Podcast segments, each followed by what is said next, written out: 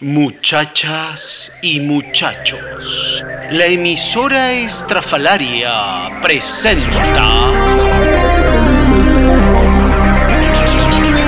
El Capitán Cirón.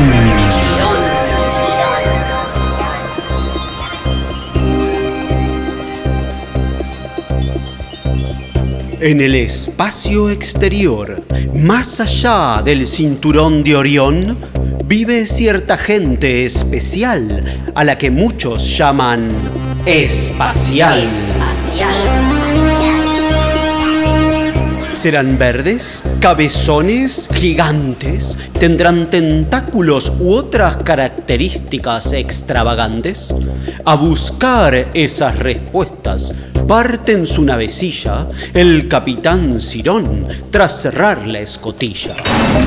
Su nave es pequeña, plateada y luminosa. Su viaje es largo, su tarea peligrosa.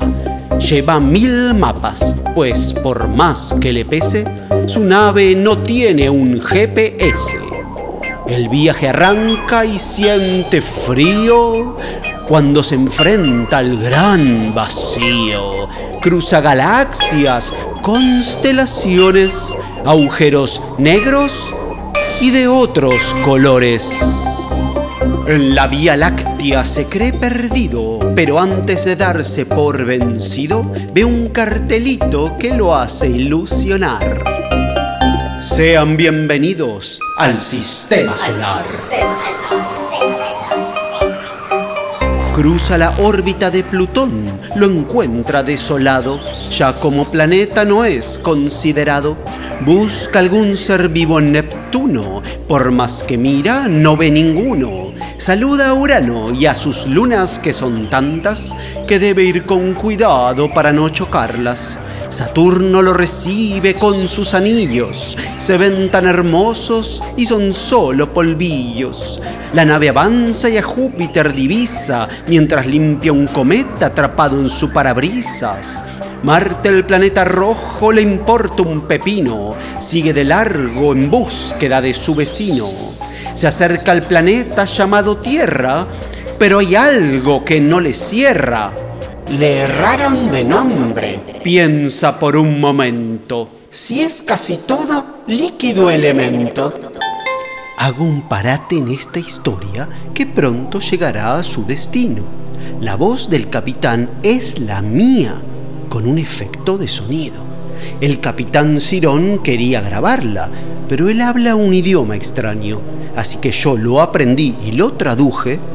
Tardé más de un año. Bueno, sigamos.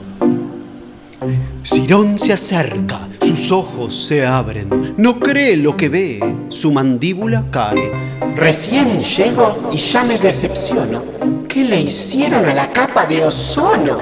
Y eso es solo el comienzo, porque a medida que avanza, comienza a sentir algo raro en la panza. Es la pena que siente al encontrar un planeta tan fuera de forma, tan lleno de grietas.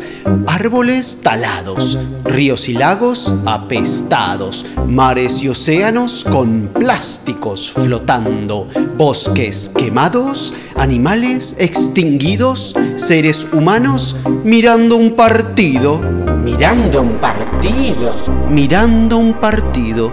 Nuestro capitán se pone reflexivo, se quita el casco, estaciona su nave, no esperaba ver algo tan grave.